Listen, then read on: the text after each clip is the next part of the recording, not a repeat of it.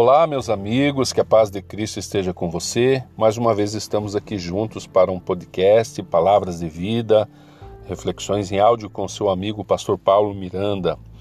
E hoje quero falar com vocês a respeito de uma palavra motivadora para nos orientar, para nos guiar nesse tempo de crise que nós todos estamos vivendo. De onde vem o nosso socorro em tempos de crise? Esta é a grande pergunta de hoje. Eu gostaria que você conferisse comigo Salmo 121, versículos 1 e 2, que diz assim: você pode pegar aí seu caderninho de anotações, sua Bíblia digital ou a sua Bíblia em livro mesmo e conferir aí Salmo 121, versículo 1 e 2. E decore esses versículos, use eles em tempos de crise, que isto vai te ajudar muito a vencer todas as dificuldades que todos nós estamos vivendo. Diz assim a palavra sagrada: Levanto os meus olhos para os montes e pergunto: De onde vem o meu socorro? O meu socorro vem do Senhor, que fez os céus e a terra.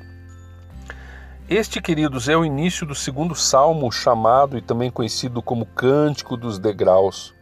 É, Conta-se que estes cânticos eram entoados na época da festa anual em Jerusalém, quando os judeus compareciam ao templo a fim de participar da grande cerimônia em que a nação de Israel buscava o perdão coletivo dos pecados cometidos. Até os viajantes, os peregrinos, né, durante a sua viagem, eles cantavam em sinal de rendição e adoração a Deus, o Senhor, até entrar em sua presença para receber o perdão. É, também uma outra tradição diz que eles cantavam cada um dos 15 cânticos nas escadarias do templo até entrarem no edifício, quando enfim cantavam: Eis aqui, bendizei ao Senhor todos vós, servos do Senhor, que assistis na casa do Senhor todas as noites. Se você não sabia, mas a grande maioria dos cristãos sabem que o livro de Salmos é o inário, né? É o livro de canções do povo israelita. Cada salmo é uma canção e cada canção expressa alegria, dor, sofrimento, tristeza, mas todas elas exaltam a grandeza e a soberania de Deus. Imagine que cenário, que cena maravilhosa, viajantes, as pessoas vindas, da, vindas das mais diversas regiões, se dirigindo a Jerusalém para os dias da celebração, para adoração, e de repente, como que um gigantesco coral de pessoas caminhando e andando e se dirigindo às escadarias do templo, é, em direção à casa do Senhor, ao lugar da adoração, todos eles cantando, entoando numa só voz, lindas canções, lindos salmos e louvores a Deus. Consegue imaginar isso? Essa alegria das pessoas indo para a casa de Deus para adorar, para celebrar o Altíssimo. Pois é, agora, em tempos modernos, em dias de pandemia, sequer estamos podendo ir ao templo adorar a Deus.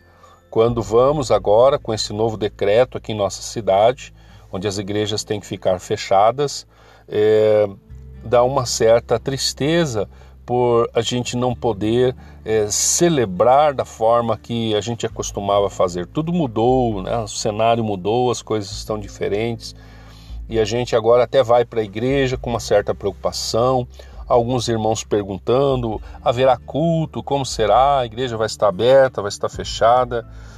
E eu me lembro de que até pouco tempo atrás a gente pensava e pregava a respeito das pessoas que não estavam indo ao culto, mesmo com toda a liberdade. Pessoas às vezes que desanimadas em suas casas não iam aos cultos, quando iam, às vezes iam aborrecidas, quando o casal tinha uma desavença, ia só um ou não ia ninguém mas agora nós vemos que, que não se pode fazer né, aglomerações, não se pode abrir a igreja nesse momento, pelo menos. E agora nós estamos aqui com o nosso coração apertado. Poxa, eu queria ir para a igreja. Você veja como as coisas mudam, né? como os cenários mudam. E por outro lado, também temos aquelas pessoas que já estavam fracas que agora estão perdendo ainda mais o contato com, com as coisas espirituais, com a comunhão, com a participação, com o relacionamento com os irmãos, e isso é bem complexo. nesse tempo que nós estamos vivendo. Nós, no começo desse ano, sequer imaginávamos que isso poderia estar acontecendo, não é verdade? Mas está acontecendo, é realidade agora. E o que, que nós vamos fazer diante de tudo isso? Antes da pandemia, muitos já tinham perdido o bom costume de congregar. E agora, como vai ficar a fé dessas pessoas que provavelmente vão se enfraquecer ainda mais?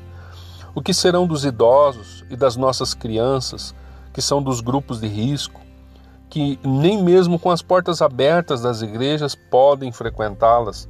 Realmente é um tempo difícil, queridos. Tempo de nos arrependermos dos nossos pecados individualmente e coletivamente. Esse deve ser o nosso grande clamor, até mais é, mais intenso do que o clamor pela proteção, pelo livramento, mas o clamor pelo arrependimento, o clamor de um coração quebrantado, arrependido dos pecados, arrependidos de não aproveitarmos o máximo quando tínhamos a oportunidade de estar todos os dias na casa e nos templos, adorando a Deus no discipulado, nos cursos, na, nos eventos, nas festas. Tudo isso nos foi de uma certa forma tirada, foi tirado de nós esta esta liberdade. Né? Hoje a nossa liberdade ela está menor, ela está cerceada.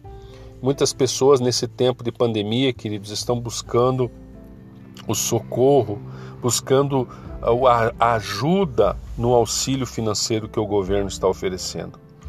Há muitos questionamentos e muitas discussões sobre quem deve e quem não deve receber. Pessoas que acham que deveriam receber não receberam, ficaram chateadas e aborrecidas, principalmente quando descobriram que alguém que eles acham que não deveria receber acabaram recebendo esse auxílio. Então, nesses tempos difíceis, está, está havendo também descontrole emocional, problemas de relacionamento, pessoas aborrecidas umas com as outras. Mas, principalmente, queridos, no meio desse tempo, é necessário nos humilharmos diante de Deus, olhando para estas montanhas que estão diante de nós, como disse o salmista. Agora, estas montanhas para nós têm nome, elas se chamam pandemia, chamam-se medo, chamam-se quarentena, vírus Covid-19. Nós devemos erguer além das montanhas os nossos olhos, acima delas, olhando para o Deus dos céus, porque é dele que o socorro virá para cada um de nós. Medite nisso.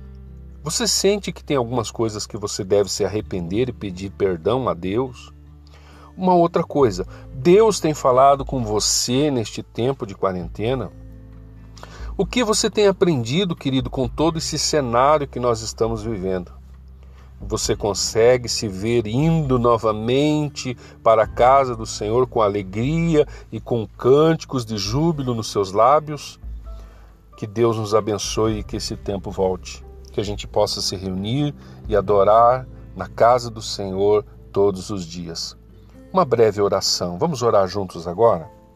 Senhor, nos ensina a buscarmos a tua presença e entrarmos nos teus átrios com cânticos de alegria, com cânticos de rendição, com cânticos e também com arrependimento.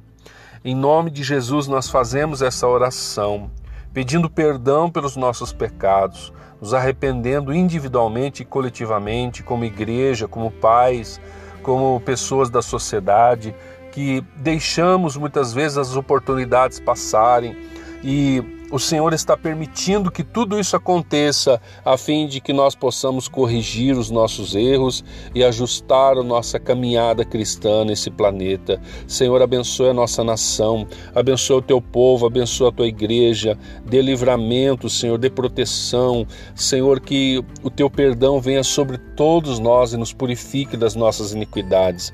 Abençoe-nos e nos fortaleça, meu Deus em nome de Jesus, Senhor, eu estou orando neste momento, também por esta pessoa que está ouvindo, para que ela seja curada, para que ela seja sarada, para que a alegria lhe seja devolvida, para que o medo saia, a depressão vá embora, Senhor, e todo prejuízo espiritual e emocional seja resolvido agora, seja sanado agora, em nome do Senhor Jesus. Eu oro. Amém. Amém, Senhor.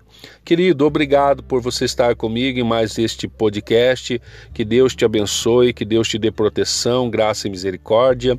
Visite o nosso site missãodoan.com.br, ouça a nossa web rádio e baixe o nosso aplicativo e você pode ali acompanhar nossos devocionais diários, nossas audiomensagens, nossos cultos e também nos conhecer melhor do Church, tá bom? Que Deus te abençoe. Até o nosso próximo encontro, se Deus assim quiser.